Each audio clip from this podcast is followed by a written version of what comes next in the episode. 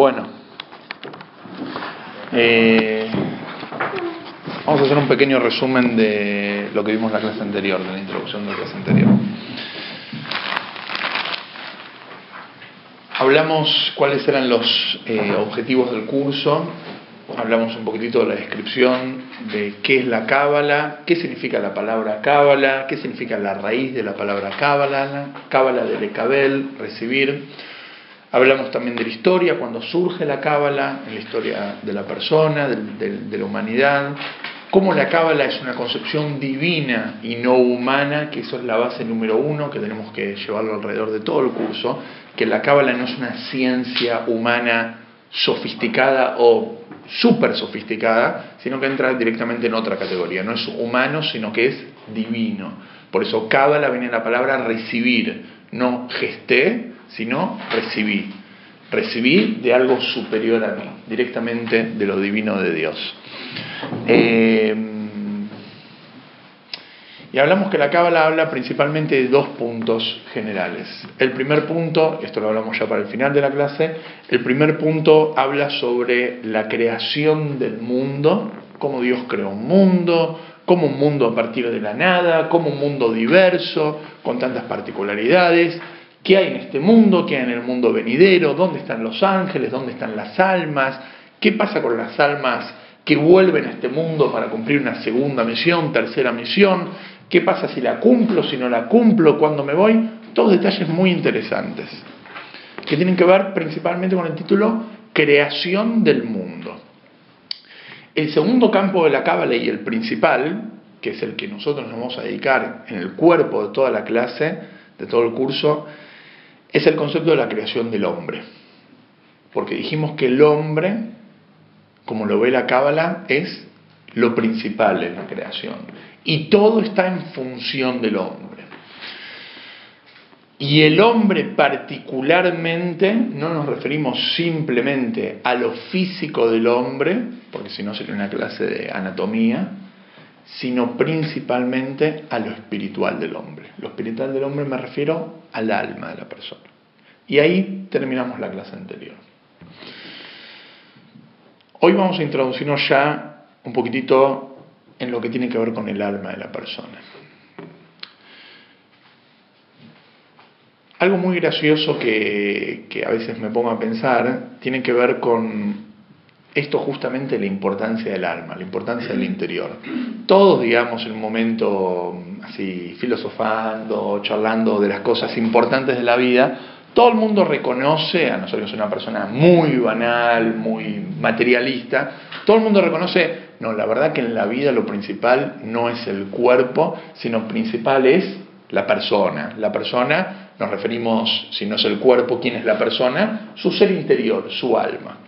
Ahora, a pesar de que todos lo reconocemos, todos tenemos clarísimo que lo principal en nuestra vida no es nuestro cuerpo, todos acá venimos, los veo todos muy lindos vestidos, muy bien producidos, la gente cuida su cuerpo. La gente cuida su cuerpo y está perfecto que así sea el judaísmo y la cábala, la mística judía, no es de ese tipo de pensamiento que van en contra del cuerpo, no es de ese tipo de pensamiento que va a pelear contra el cuerpo y luchar y decir no, no es bueno comer, no es bueno casarse, no es bueno tener intimidad, no es bueno arreglarse, sino justamente al revés. El cuerpo está excelente, pero pongamos las cosas claras. ¿Qué es lo principal y qué es lo secundario? Lo principal en la vida de la persona es su ser interior su alma. Eso que nunca cambia, eso que siempre va a existir y eso que existió antes de venir a este mundo, existe durante esta vida y va a existir cuando nos vayamos de este mundo. Porque el alma es eterna, inmortal. El cuerpo es totalmente mortal, cambiante, mutable, transferible y hoy en día absolutamente podemos hacer lo que queremos con nuestro cuerpo. Ahora, a pesar de que todos reconocemos esto, no creo que muchos de ustedes tengan algo para decir, digamos, no, yo no estoy de acuerdo, yo pienso que lo principal en la vida es el cuerpo y hay que dedicarse al cuerpo y lo más importante es cómo me veo y cómo me siento y cómo me alimento y si estoy bien descansado y el, éxito en la vida es mantenerse joven, toda la... No. Sí, puede haber, pero la verdad es que no creo que estén participando en esta clase. En el taller de gimnasia o en otro tipo de... No en esta clase. A pesar de que todos reconocemos eso, hablo en primera persona, dedico la mayor parte de mi vida a mi cuerpo y no a mi alma. Y me imagino que ustedes deben andar en lo mismo. Deben andar principalmente en mi cuerpo. Me levanto a la mañana, pienso en mi cuerpo. Como pienso en mi cuerpo. Duermo, pienso en mi cuerpo. Trabajo pensando en el placer de lo que sea, pero digamos parcialmente pienso en mi cuerpo. Eh, me relaciono con una persona, sí, obviamente me tiene que atraer físicamente, sí, es muy importante la otra persona, eh, quién es la persona que hay detrás de ese cuerpo. Un segundito, nadie se va a casar con alguien que me levanto en la mañana y no lo quiero mirar, ¿sí? Sería un infierno, una cosa así. Está buenísimo, muy buena persona, todo, pero me tiene que atraer, me tiene que gustar esa persona. Ojo, y está perfecto que sea así. Nadie viene a decir que, que no. Pero si estamos en una clase de cábala es porque por lo menos un mínimo queremos aprender a dedicar a nuestro cuerpo. Entonces, yo me imagino que esta clase eh, en el mundo de las almas es como, yo qué sé, ir, salir a correr a ejercitar nuestro cuerpo, bueno, esta misma clase en el mundo de las almas, los ángeles deben estar mirando y dicen, bueno, miren, los chicos salieron a entrenar todos juntos y están hablando sobre sus almas y cuánto hay que entrenar, seguramente debe ser así. Pero como nosotros no entendemos de nada de eso, entonces estamos charlando en este mundo físico con nuestro cuerpo. Si yo le tendría que poner un nombre a esta clase, la llamaría el embarazo espiritual. ¿Por qué? Vamos a empezar con el cuerpo, muy sencillo. ¿Cómo empieza la vida? La gente no nace del repollo, ni de la cigüeña, ni de Francia, ni del otro lugar del mundo. La gente viene de una unión de pareja. Esta unión de pareja es cuando se junta parte del hombre con parte de la mujer, el espermatozoide con el óvulo, hay una concepción y en ese momento se empieza a gestar el milagro de la vida sin entrar en muchos detalles, que ya de por sí eso es un milagro, poder tener un hijo es algo pero totalmente milagroso, que no puedo entender como una persona que tiene un hijo no cree en, algo superior, no cree en, en, el milagro, porque es algo totalmente que uno dice, no hice nada. O sea, ¿qué hice? ¿Qué hice para tener esto? Yo te entiendo que, vamos a decir, fui a laburar, gané plata, bueno, entiendo que hay una relación entre que me forcé y gané plata. Te entiendo que si voy al gimnasio voy a tener un mejor cuerpo. Te entiendo si como comida estoy lleno. Pero un segundito, ¿qué hice y mira lo que salió? Es increíble. Es increíble poder tener un Alguna vez nos pusimos a pensar en eso, es increíble que el ser humano no hace absolutamente nada y de repente ocurre un milagro que es lo más grandioso que puede pasar en la vida de tener un hijo, totalmente completo. Y es un milagro, y lamentablemente uno a veces se da cuenta que es un milagro cuando cuesta tener un hijo. Cuando a una pareja le cuesta tener un hijo, entonces es ahí cuando se da cuenta que necesita un milagro. Y no estoy hablando de una pareja que quizás tiene algún problemita de salud, que por eso tiene una dificultad. Para... Hay parejas, conozco, muchísimas, que está todo perfecto, que va al doctor y le dice, vos podrías tener no uno, no diez, podrías tener mil hijos, y vos también podrías tener mil hijos, en teoría, y no puede quedar embarazada. Es decir, pero está todo perfecto, está todo, y no puede... ¿Alguien me explica por qué? Nos abrimos ya una clínica de fecundación eh, asistida y nos llenamos de plata. No hay una respuesta. Tengo un amigo mío que estudia conmigo que tiene una clínica de fecundación asistida y me dice, mira, por más que la ciencia avance y realmente lo que es hoy no es lo mismo que era hace 10 años y lo que era hace 10 años es lo mismo que hace 50 años, avanzó mucho lo que es la medicina en la asistencia para la natalidad, avanzó muchísimo hoy en día, se acortó muchísimo el margen de no quedar embarazada una mujer, gracias a Dios, es algo sorprendente la ciencia, el ser humano como avanza, pero nunca una clínica y un doctor y un ser humano van a poder garantizar que pueda tener un hijo. Hay un factor desconocido que es el último toque. Si está ese factor, hay embarazo. Si no está ese factor, ese factor yo lo llamo Dios, yo lo llamo milagro. Entonces, volviendo a nuestra historia, se junta una pareja, se empieza a gestar una vida muy, muy chiquita, muy diminuta, que también es algo asombroso, como algo se va gestando tan chiquitito y se van desarrollando. Y van pasando nueve meses completos. Nueve meses completos, yo mi primer hijo me sorprendí, porque yo pensé que eran nueve meses y de repente mi señora me dice, no, en tal mes van a ser. Y yo digo, ¿pero por qué? Si son no, no, son nueve meses completos, o sea que son diez meses. No son nueve meses. Pueden hacer al noveno mes, pero normalmente son entre 38 y 42 semanas. O sea, puede ser nueve meses completos. Casualmente, nueve meses completos, que es el número 10, tiene que ver con las 10 fuerzas del alma que vamos a hablar durante todo este curso. El número 10, cómo está compuesto. El bebé se va gestando durante nueve meses completos. ¿Qué es lo que pasa durante el embarazo? Bueno, no soy, ¿alguien estudia medicina acá? ¿O estudió medicina? ¿No? Ok, buenísimo, mejor, entonces puedo hablar tranquilo. Eh, ¿Qué es lo que pasa? Muy sencillo. Se va gestando una vida. los primeros meses quizás está solo el corazoncito, con el cerebro, y después de unos meses se van notando más lo que son las manitos, los brazos, los pies, y después se van separando los dedos, y después se va viendo las orejas y la boca, y hay un mes que viene el doctor y te dice, ¿querés saber qué sexo es?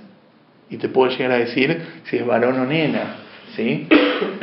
Por la, por la ecografía, también se puede hacer por otros tipos de análisis, saber, digamos, si es varón o nena, pero también se puede ver al, al, ojo, o sea que ya se nota la sexualidad del bebito, si es una nena o es un varoncito. Y después hay otros meses que le crecen las uñas, y otros meses que le crece el pelo. Se va gestando algo completo hasta que el bebito sale al mundo un señorito completo. Excelente. Físicamente se va formando una vida durante un embarazo.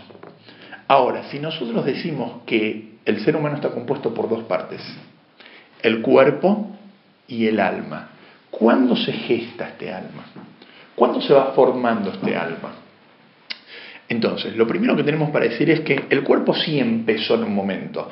Antes de esta unión de pareja no había nada, había, bueno, algo molecular, quién sabe en qué lugar del hombre y quién sabe en qué lugar la mujer, pero, digamos, no había nada que ver con lo que conocemos hoy en día. Empieza a gestarse una vida, físicamente hablando, no entrar en discusión cuándo, si es en el primer momento, los 24, 48 horas, al mes, a los dos meses, a los tres meses, importa, pero vamos a hablar así en términos muy por arriba, desde la concepción.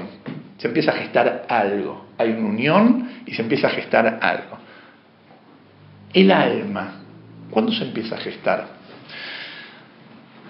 Entonces, si vamos a ir desde el vamos, el alma ya, ya existía. No es como el cuerpo que empezó a existir. El alma ya existía quizás de hace miles de años, quizás desde la misma creación del mundo.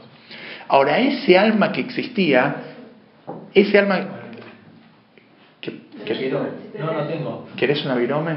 Perdón, sí. ¿Ya te presté la otra vez? Sí, lo que pasa es que... Te estás juntando un negocio de virome. Pero la hace bueno, lo que pasa es que no pasa nada. no... No pasa nada. Eh, ese alma que ya existe en el cielo, entre comillas, y otra vez el cielo, cuando decimos el cielo nos referimos a arriba, digamos en lo elevado, el cielo está acá, en este mismo lugar, ese alma que está en el cielo no tiene forma, no tiene personalidad principalmente, no tiene absolutamente nada, es incolora, si le podemos definir de alguna forma, es totalmente transparente, no tiene personalidad, es igual a su amiga que vive al lado de ella. El alma Veamos el resultado. ¿Qué es el resultado?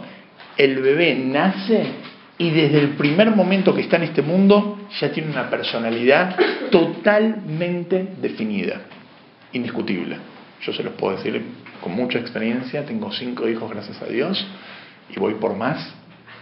Eh, y les puedo garantizar que un chico nace con una personalidad clarísimo. No es que viene totalmente, bueno, me van a definir y, por lo que sea voy a ser tranquilito, voy a ser nervioso, voy a ser paciente, voy a ser impaciente, voy a ser eh, egoísta, voy a ser generoso. No, no, no, no. Hay mucho que yo le voy a enseñar, mucho que los amiguitos le van a enseñar, mucho que la escuela y la sociedad, y que si vive en Occidente se va a vestir de una forma y si viste en Oriente de otra forma, y la comida, todo excelente. Pero hay cosas que vienen innatas del nacimiento, y esto es indiscutible. Los bebés vienen con personalidad. Hay bebitos que son, desde el primer momento que nació, son, qué tranquilito que nació Y hay bebitos que nacen y son, no digamos eh, molestos, pero son inquietos. Yo tengo una hija que en hebreo le puse menuja. Menuja significa tranquilita. No, descanso. Descanso, descanso. Me dio tranquilidad a mí, a mi señora. Uno puede, de acuerdo a la personalidad, en los primeros días ya poner un nombre. Yo no le puse ese nombre por eso, sino porque en honor a otra mujer. Pero ya desde el principio uno puede, seguramente esa primera mujer que le puso, sus padres le pusieron menujá en hebreo, era porque era tranquilita, sino porque le pusieron, porque era, digamos, o dio un descanso. O sea que ya en los primeros días, en lo que me tarda en poner un, el nombre a un hijo, que puede ser un varón ocho días y una nena dos, tres días, lo que tarda en poner el nombre, ya tiene definida una personalidad. ¿Qué quería decirme, Joana? que eso, el carácter del bebé, no es parte del condicionamiento que, también recibe en el seno materno. ¿En el embarazo? Claro, porque, por ejemplo, no sé, si la mamá está nerviosa o algo, todo eso afecta también al bebé. 100%. También hay, también hay cosas que en el embarazo afectan a la futura personalidad, pero hay cosas que no tienen nada que ver. Hay cosas que por más que hagas lo que hagas, ese bebito ya estaba predestinado a tener esa personalidad. Ahora vamos a hablar de eso, de las cosas que afectan durante el embarazo. Entonces, resultado final, el bebé viene al mundo con personalidad. ¿Pero por qué? Pregunto. ¿Porque es colorado, es nervioso o es impaciente? ¿O porque es morocho, es eh, yo qué sé? ¿Qué tiene que ver? ¿Hay algo físico que determine la personalidad de un chico? Científicamente puede ser. Acá tenemos otra respuesta. El alma. El alma de la persona, de ese bebé, fue gestándose paralelamente al embarazo físico, arriba en el cielo, fue gestándose hasta que se invistió en el cuerpo del bebé. Y bajó al mundo con una personalidad. 100% que hay cosas que los padres pueden hacer durante el embarazo que afecten la personalidad del hijo. Es más, te voy a decir más. Hay cosas que los padres pueden hacer durante la unión íntima que afecte a futuro la personalidad del hijo. Así trae el Zohar, el libro de la Cábala. No te estoy hablando durante el embarazo, te estoy hablando en el momento que lo estás trayendo al mundo. Si fue con respeto, con honor, con fidelidad, con unión, con concentración, trajeron un alma de una calidad.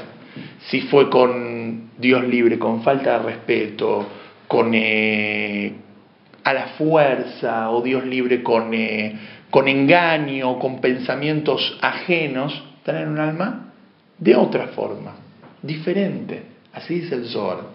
Entonces imaginémonos si durante la unión afecta a la personalidad, seguramente también durante el embarazo. Vayamos a un ejemplo físico. ¿Hay acciones físicas que pueda hacer un papá o una mamá durante el embarazo que afecten a la salud física de un bebé? Fumar, Un montón. Fumar, beber, eh, hasta, hasta la tranquilidad o el nervio de la persona. Una persona, Dios libre, una mujer, hasta puede perder un embarazo, digamos, por un susto. Una mujer pasa por un susto importante, puede perder un embarazo o puede dañar la salud física de un bebé. Dios libre, sin entrar en detalles. Bueno, hay cosas también que los padres pueden hacer durante el embarazo que afecten no solamente la salud física, sino la salud espiritual del bebito. Por ejemplo, les doy un ejemplo que está traído en los libros de la mística, la música que escuchan. La música que escuchan afecta a la personalidad del bebé. Hoy en día hay partos de 20.000 formas y una de las técnicas de los partos es, durante todo el embarazo los padres escuchan un estilo de música y en el momento del parto también lo hacen con música. Porque el chico nace ya con tranquilidad, se sigue sintiendo en el seno materno, con la contención. Técnicas.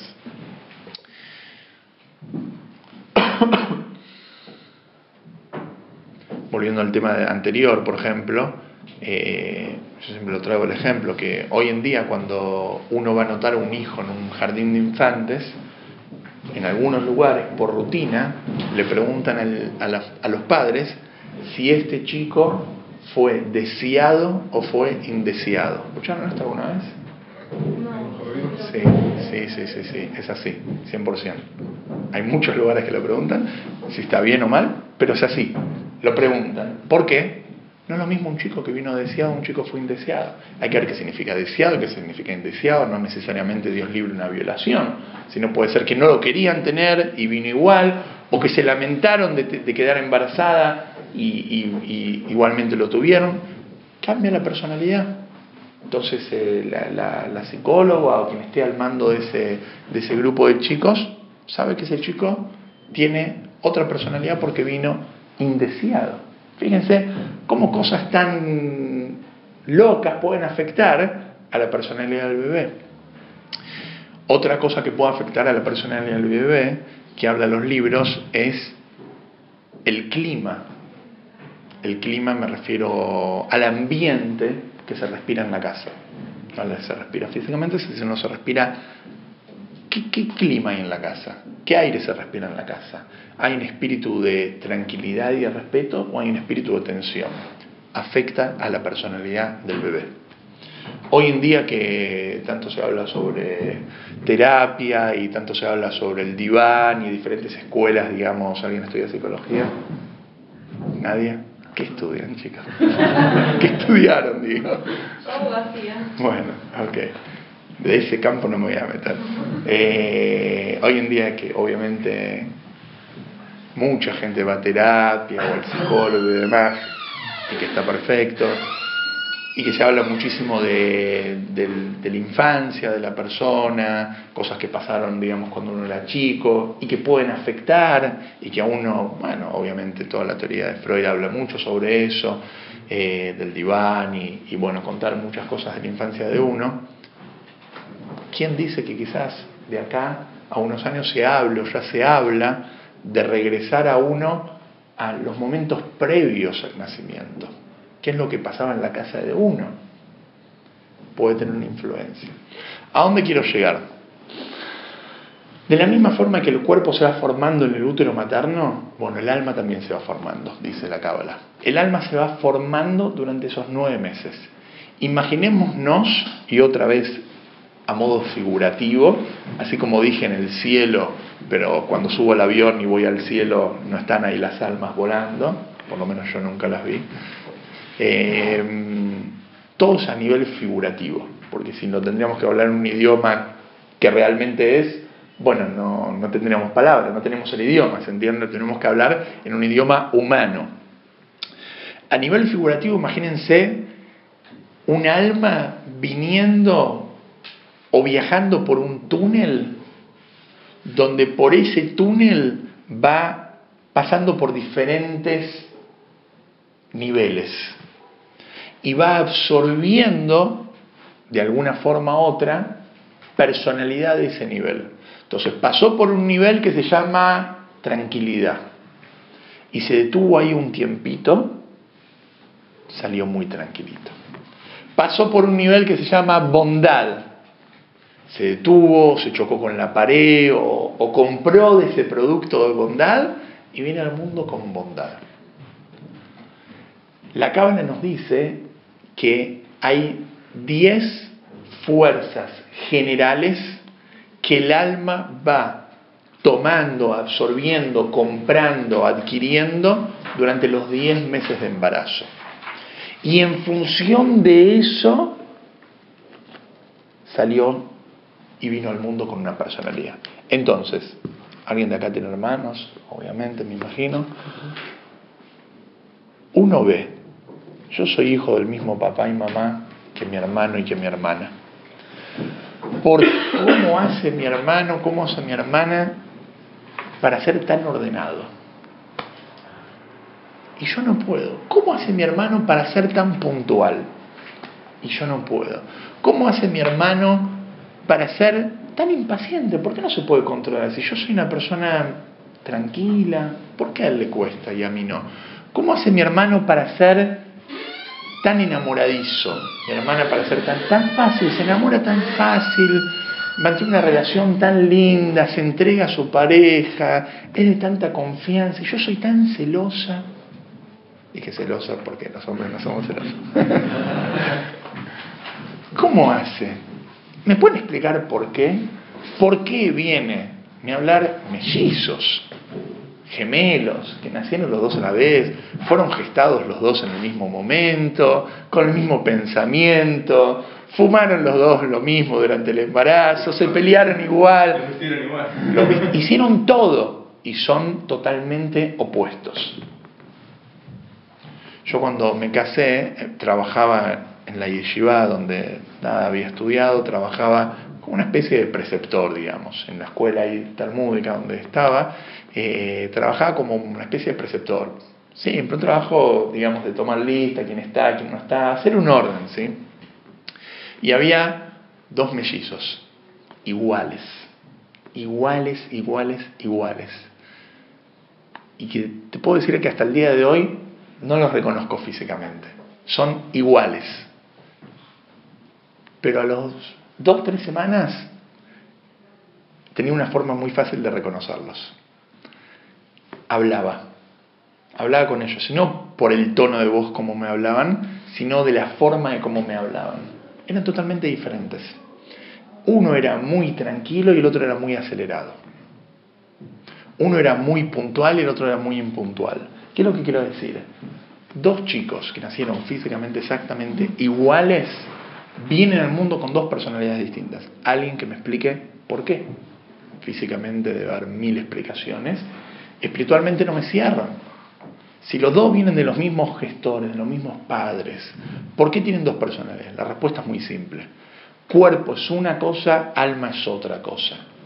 Esas dos almas vinieron al mundo por dos canales diferentes o pasaron por dos situaciones diferentes que hicieron que tengan esa personalidad. Entonces, ahora encontré una respuesta en mi vida que es importantísima, que me alivió y que me da tranquilidad.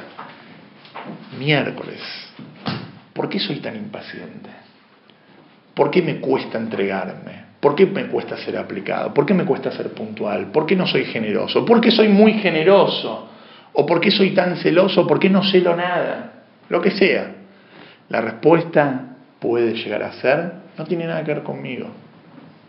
No tiene nada, no me culpo de nada, no hice nada, quédate tranquilo, dormí con frazada. Tiene que ver con tu alma. Viniste al mundo así marcado. Hay un libro que dice, no puedo ser más alto, pero puedo ser más inteligente. Hay un libro que se llama así. Así me dijeron. Lindo título. No puedo ser más alto. Nadie puede ser más alto.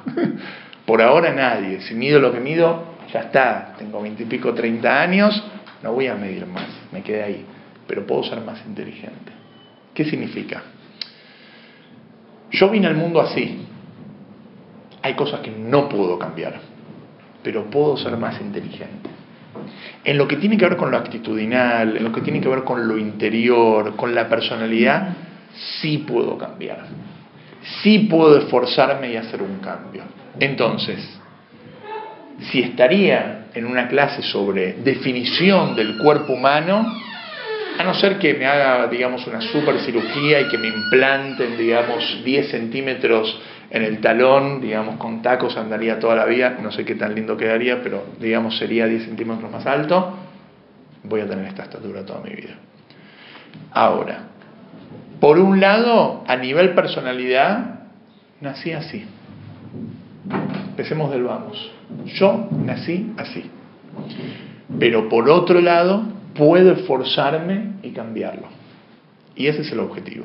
En la clase anterior dijimos que nosotros es como que estamos yendo a un doctor.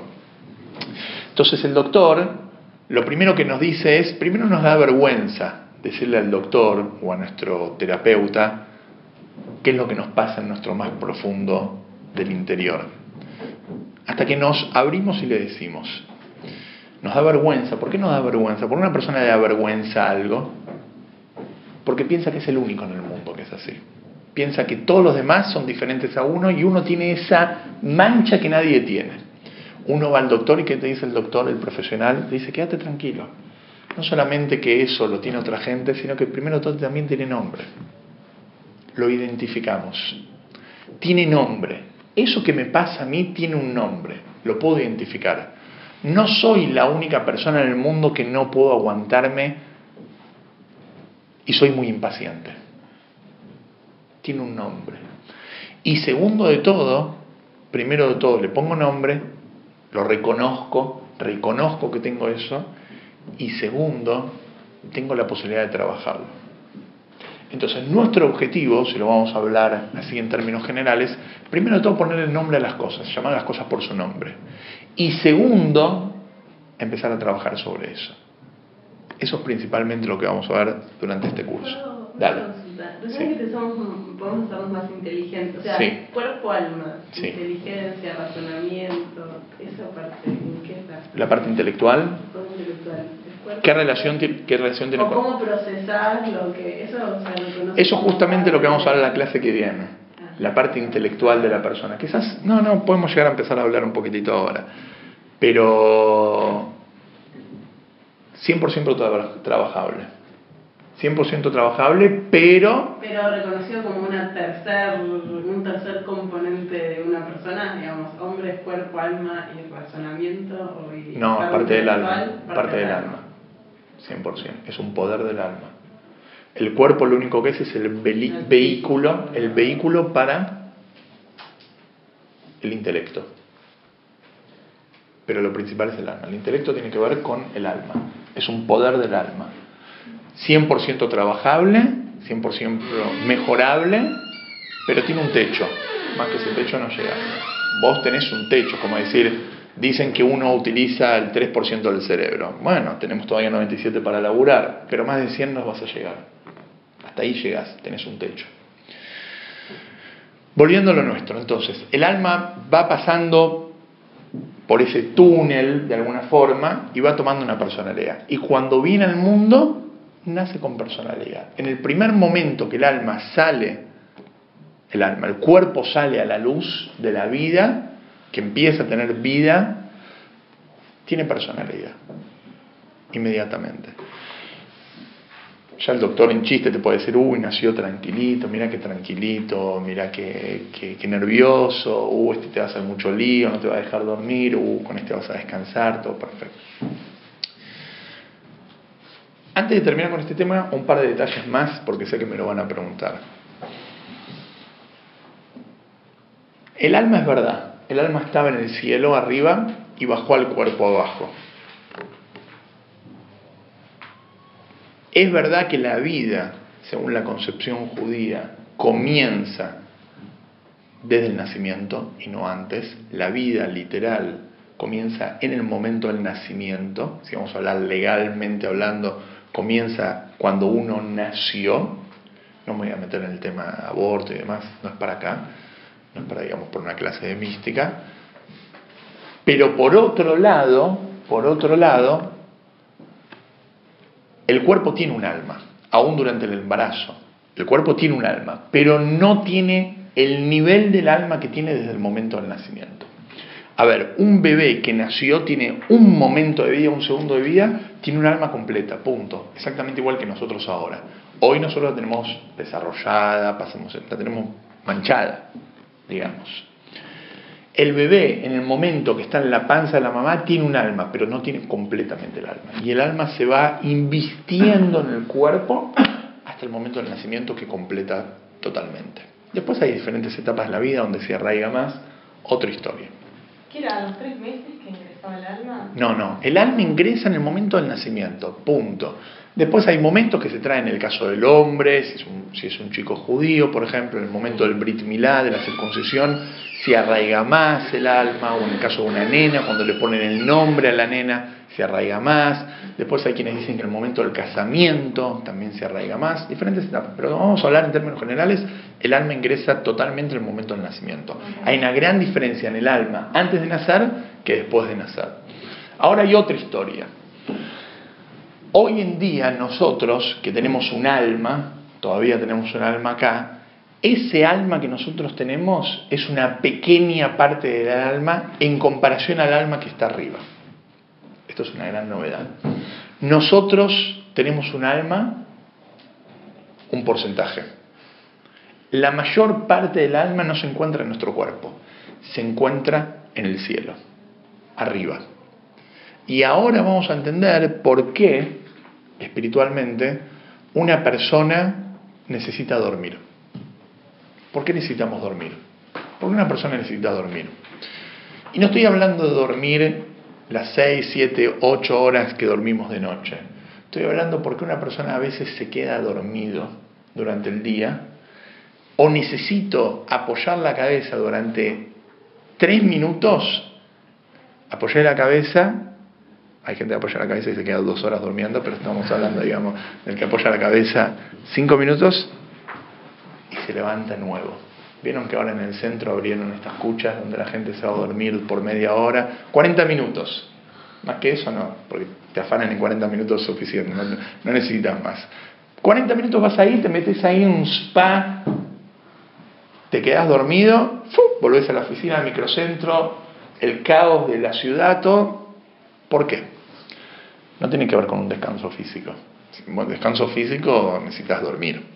Dormir, bien, como dormimos de noche, como deberíamos dormir de noche, mínimo entre 6 y 8 horas. ¿Por qué una persona necesita dormir esa media hora, 5 minutos o lo que sea durante el día? Y lo gracioso es que cuando me levanto y abro los ojos un poquitito, vuelvo en sí, fresco, chao, vamos, me llevo el mundo por delante, está todo perfecto, ya está. Ahora sí puedo otra vez. ¿Por qué? ¿Qué es lo que pasó? La respuesta de la cabala muy sencillo. El alma cuando está en el cuerpo trabaja, da energía, es como una fuente de energía que da energía al cuerpo, todo, se va cansando. Necesita ir a boxes. Necesita volver a su fuente de origen. Toqué base, me pegué un chapuzón, vuelvo. Cuando me pegué ese chapuzón, aunque sea por cinco minutos, volví refrescado. ¿Por qué?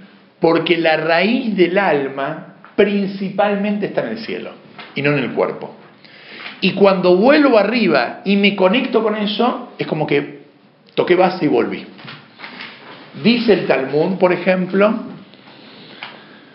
que si una persona quiere saber qué es lo que se siente cuando uno se muere, ¿alguien quiere saber? Nadie quiere saber. Pero yo les voy a contar lo que se siente. Vieron Víctor Suelo que se fue, volvió. Esta vez se fue y todavía no volvió. Pero bueno. ¿Quieren que les cuente? El Talmud dice, ¿no volvió no todavía? No. Si vuelve, ahí le compro el libro. el Talmud dice que la muerte es al revés, que irse a dormir es un sesentavo de la muerte. Morirse es 60 veces irse a dormir. Dormirse es una sesenta parte. Pero dormimos más de 60 veces. no, nada tiene que ver con eh, el tiempo que dormís, ni no el tiempo, ni el tiempo que dormiste durante tu vida, porque dormiste una persona que vive 80 años, no se duerme 30 años, mucho. Es algo muy loco, porque Dios hizo un sistema que la gente tiene a dormir. Eso es otra historia. La persona Dormir se refiere a la intensidad, a la intensidad del desprendimiento del alma del cuerpo. El alma se desprende del cuerpo solamente una sesenta parte de lo que se desprende cuando una persona se muere. Cuando una persona se muere, el alma se desprende casi, casi totalmente del cuerpo. Hay una partecita del alma que queda en el cuerpo. aún después de morirse. Y por eso se va al cementerio. Perdón que hablo de temas tan depre. Por eso se va al cementerio. ¿Por qué una persona va al cementerio? ¿Qué sentido tiene el, cementerio? que va a visitar? No, no, no, el que va a visitar. No, el otro se va porque lo lleva. Encajonado, lo llevan en el honka ahí. No tiene mucha opinión. No, no, no, no, no. Al cuerpo lo llevan al cementerio porque la Torah dice bien claro que la persona viene de la tierra y a la tierra tiene que volver. Entonces no vas a andar enterrando como antes, que te lo enterraban, digamos, en el patio, porque hoy en día sería una locura enterrar a la gente en el patio porque hay cambio de propiedades, edificios y demás. Bueno, entonces, entonces hay lugares Buenos Aires estaría en un edificio. ¿Eh? Buenos Aires estaría en un edificio.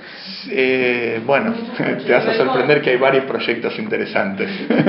eh, bueno, entonces, obviamente, por un tema moral y ético, hay lugares predestinados por el gobierno para los cementerios. Perfecto. Ahora, ¿por qué el que queda va al cementerio? ¿Por qué el familiar va al cementerio? No se entiende. Si se murió. Si se murió y el cuerpo ya no está. ¿Qué es lo que vas a visitar? Ah, me voy a conectar. Conectate de tu casa. Conectate con banda ancha. ¿Qué necesitas ir al cementerio? ¿Para qué vas al cementerio? Conectate vos mismo, no necesitas conectarte. Es el, el, escenario, la situación, estás ahí, la fuentecita de agua, el ruido de los pajaritos. Excelente, no es por eso. ¿Por qué la gente empezó a ir al cementerio? Uno, para emprender las cosas, tiene que hacer historia. ¿Por qué la gente se casa, por ejemplo? Hoy en día uno piensa que se casa, puede tener 20.000 motivos. Yo les voy a decir el motivo histórico por qué la gente se casa. No hoy, algún otro día les voy a contar por qué la gente se casa. La gente se casa porque el primer hombre y la primera mujer se casaron. Es un mandato divino. Otro día. ¿Por qué la gente va al cementerio? Porque la gente sabía esto la gente sabía que en el cuerpo, en el cementerio, aunque el cuerpo lo único que queden sean algunos huesos, todavía reposa el alma. Entonces, en este mundo físico, el lugar donde hay mayor revelación de esa persona, aún después de fallecer, es en el lugar de entierro, en el cementerio. Por ejemplo, disculpa Dani, cuando una persona fallece, no se va completamente de este mundo se va yendo por etapas. Por ejemplo, hay un concepto de el duelo. El duelo se hace principalmente en la casa donde vivía el difunto. Y escucharon una vez que en el duelo, en la casa del, de duelo, se tapan los espejos. ¿Escucharon esto? ¿Por qué? Para que no se refleje el dolor. ¿Eh? Porque la persona que falleció todavía se encuentra ahí y todavía piensa que está vivo no se da cuenta, todavía no, se acostumbró y se quiere mirar en el espejo. Tiene una película Ghost que se quiere mirar en el espejo y se da cuenta, somos todos medio viejitos acá, así que la vieron, no sean los violas. Son todos de los 80, 70 para ahí. ¿eh? Te miras ahí y no te ves y sufre el alma. Por eso se tapa, para que no se pueda ver. Es algo igual también, metafórico, no es que tampoco el alma. Pero el alma sigue rondando por ahí. ¿Qué me querías preguntar, Dani? Supuestamente el judaísmo eh, entierra a sus muertos. Hay otras religiones que los, los creman. Sí. Los entierran por, supuestamente, si vuelve el Mesías se van a levantar esos muertos. ¿no? Claro, la resurrección de los difuntos. ¿Y, el ese cuerpo conserva el alma? No, bueno, no sé. Dale, dale. No, no, no. No, no, haceme la pregunta. Vos decías que el alma queda, sí. por eso uno va al cementerio. Sí. Y, ¿Qué va a pasar cuando sea la resurrección de los difuntos? Bueno, también hablaste, me estoy confundiendo, no, no, no es que me estoy confundiendo, decís que las almas, no sé si se renuevan, pero eh, supuestamente podemos tener una alma ya usada. Claro. Eh, no sé si estoy entendiendo bien tu pregunta. No, a ver, no sé si sí, sí, vamos a Vos querés preguntar si... Si el alma se termina ahí. ¿En qué alma, en, qué cuerpo va a volver el alma? ¿O en qué alma va a volver el cuerpo? Supuestamente, pongamos que, vuelve, que, que viene el Mesías. Sí. Un muerto se va a levantar y el alma la tengo yo. Ah. Pero se va a levantar la porción que fue elevada. bueno, su alma la tengo yo ahora. Bueno, escucha, escucha, escucha. Primero te voy a dar dos respuestas. La primera respuesta es como está traído en los libros, algunos dicen que todas esas cosas no se saben hasta que sucedan. O sea, no tengo respuesta. La segunda respuesta es que hay almas, no hay almas, las almas son partes de un alma general. Nosotros no tenemos un alma completa, tenemos una parte de un alma general, se llama Neshamot Klaliot en hebreo, almas generales. Esas almas generales tienen muchas almitas, que vos y yo podemos tener la misma, venir de la misma alma general. Quizás en una vida ese alma general gestó o dio una pequeña alma a, una, a un cuerpo y después en otra vida dio del mismo alma pero otra porción. Se van a levantar los dos y cada uno con su partecita que vienen de la misma alma. ¿Entendés? De la misma esencia. Igual otra vez. No vamos a saber hasta qué sucede. 100%. Hay miles de preguntas con respecto a eso. ¿En qué edad se van a levantar? ¿Con qué edad? ¿20, 30, 50, 70, 1, 2? ¿Vestidos, de vestidos? Eh, ¿Y si en una vida fue hombre y en otra vida fue mujer? ¿Y si en una vida fue hombre, mujer y en otra vida fue perro y en otra vida fue piedra? Pero compartimos las mismas almas que animales, por ejemplo. Hay gente, hay gente que está traído en los libros. Hay un gran cabalista llamado Larizal que él habla en un libro que se llama Sefer Gilgulim, el libro de la reencarnación o de las reencarnaciones. Habla que hay almas humanas que pueden investirse en animales, en vegetales y aún en minerales. ¿Sí? Pero no es lo mejor la mayoría de los casos. ¿Por qué? Porque el alma humana tiene medida humana, no medida física, sino estilo humano, y al investirse en una planta está encarcelada, porque tiene un alma humana que se inviste en una planta, bueno, igual no se queja hasta ahí. Pero hay historias así, historias raras de gente que mandaron para que agarre una planta y la come y diga la bendición y por medio de eso se elevó el alma.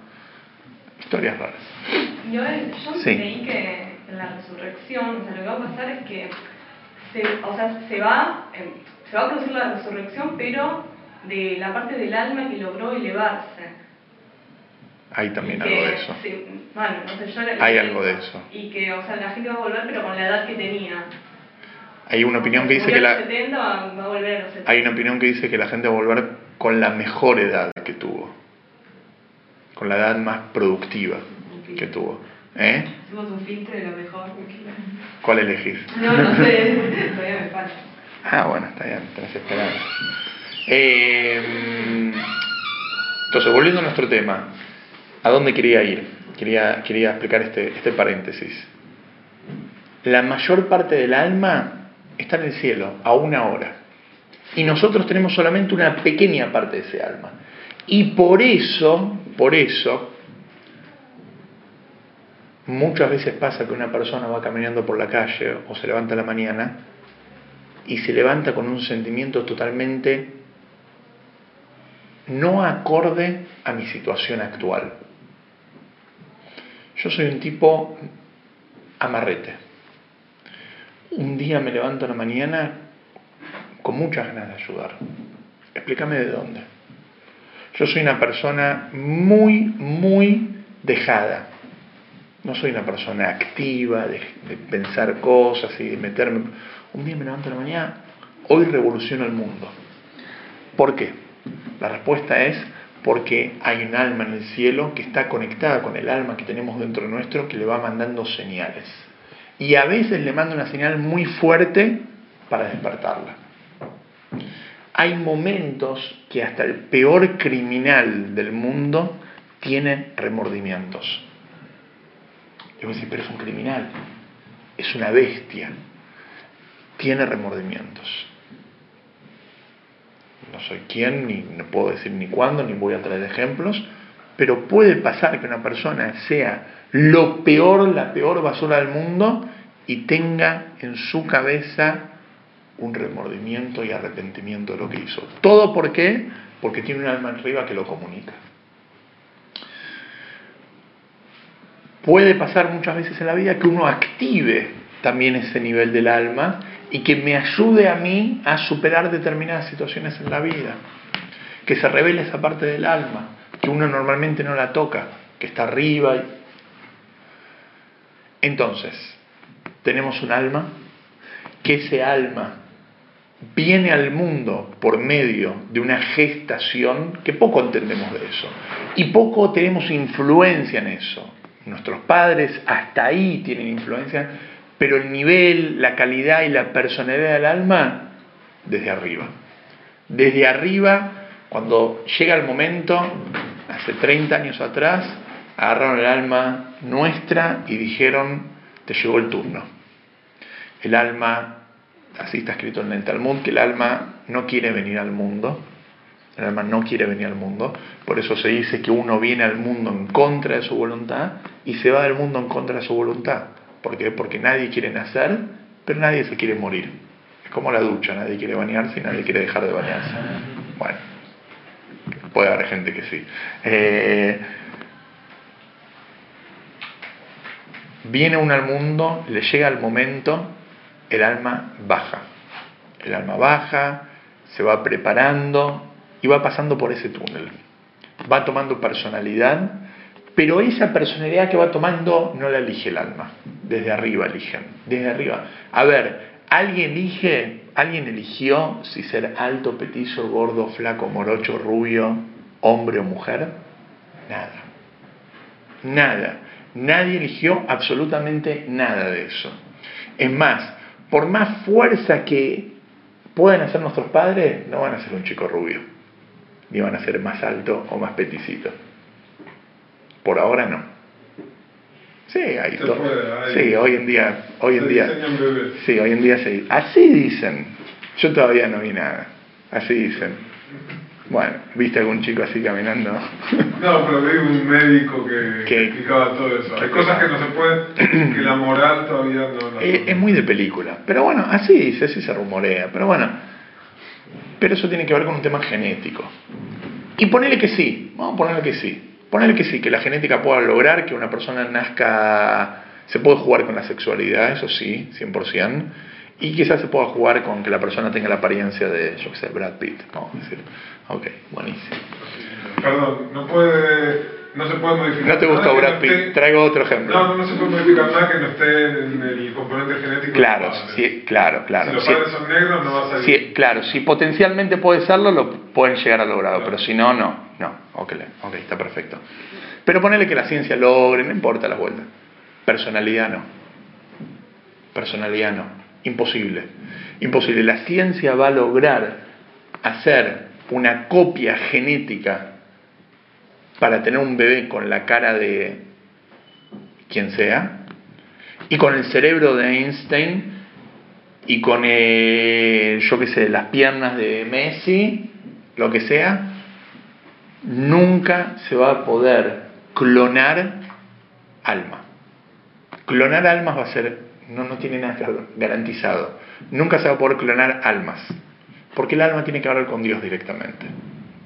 Entonces, Dios decide en función a su plan divino, a su juego de tel que está ahí arriba divirtiéndose con nosotros, Él decide qué tipo de alma manda al mundo para cumplir la misión y que cierre el rompecabezas y que se complete el mundo y que venga el que vivamos felices. Perfecto. Dios es el que lo decide. Nosotros no tenemos nada que ver. Ahora, no puedo ser más alto, pero puedo ser más inteligente. ¿Qué significa?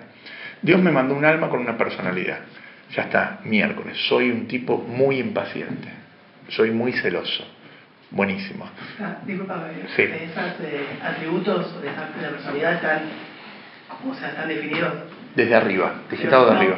Pero hay un, eh, hay un, no sé, hay una, está definido las, todas las defectos, eh, virtudes, no sé, de las características de la personalidad. Sí, están definidas. Están definidas. ¿A, qué te refieres? Están definidas. van a ser con prudencia, van a ser eh, con, digamos, con capacidad reflexiva. Son 10. Son esas 10 fuerzas. Son 10. Puede salir más, menos. Son 10. ¿Y son positivos? Son 10 y vamos a empezar a verlas de la semana que viene, la primera. Pero son 10 que son como, tengo un ejemplo siempre muy tonto. ¿Vieron los jueguitos en los videojuegos eh, de carrera o de boxeo? Que existe, por ejemplo, velocidad. Empezás el juego, puedes elegir velocidad, destreza, potencia, agilidad. Bueno, si le pones mucha velocidad, la barrita de una sube y ¿qué pasa con la otra? Baja. No existe 10 completo. Todas. Si uno puede, por medio del entrenamiento y pasando de nivel en nivel, como en el jueguito, llegar a tener perfecto en todo. Y quizás eso tiene que ver con la completitud del alma, la elevación del alma. Pero en el mundo, todos, todos, todos vienen exactamente igual. Nadie viene con ventaja de nadie. Todos vienen exactamente igual. Tenés 100 fichas, pusieron 10 en una, 2 en otra, 15 en la otra, repartido. Nadie eligió ni cómo lo reparten, pero todos tenemos 100 fichas, ni más ni menos, 100, 200 o el número que sea, no importa. Y son 10 las fuerzas del alma. Que esas 10, como se van combinando una con la otra, logran todas las actividades y características del ser humano. En esas 10 están incluidas todas las características del ser humano, como se van combinando. Entonces, la idea de la clase que viene es empezar a ver lo que tiene que ver con la parte intelectual de la persona. Las fuerzas intelectuales de la persona, que tienen muchísimo con el día a día de cada uno de nosotros, que tiene que ver muchísimo con lo que sentimos, porque lo que pensamos es lo que deberíamos sentir normalmente. Entonces, vamos a primero ponerle nombre a estas fuerzas, vamos a definirlas y después vamos a ver cómo trabajar con estas fuerzas. Cómo podemos, en cierto sentido, concentrarnos más en lo que estudiamos, cómo podemos, en cierto sentido, desarrollar más lo que sabemos, cómo podemos, en cierto sentido, absorber más lo que entendemos, o sea, no solamente lo que sabemos lo sabemos en teoría, sino cómo hacemos para llevarlo a la práctica. Eso tiene que ver todo con poderes del alma. Si Dios quiere, la semana que viene.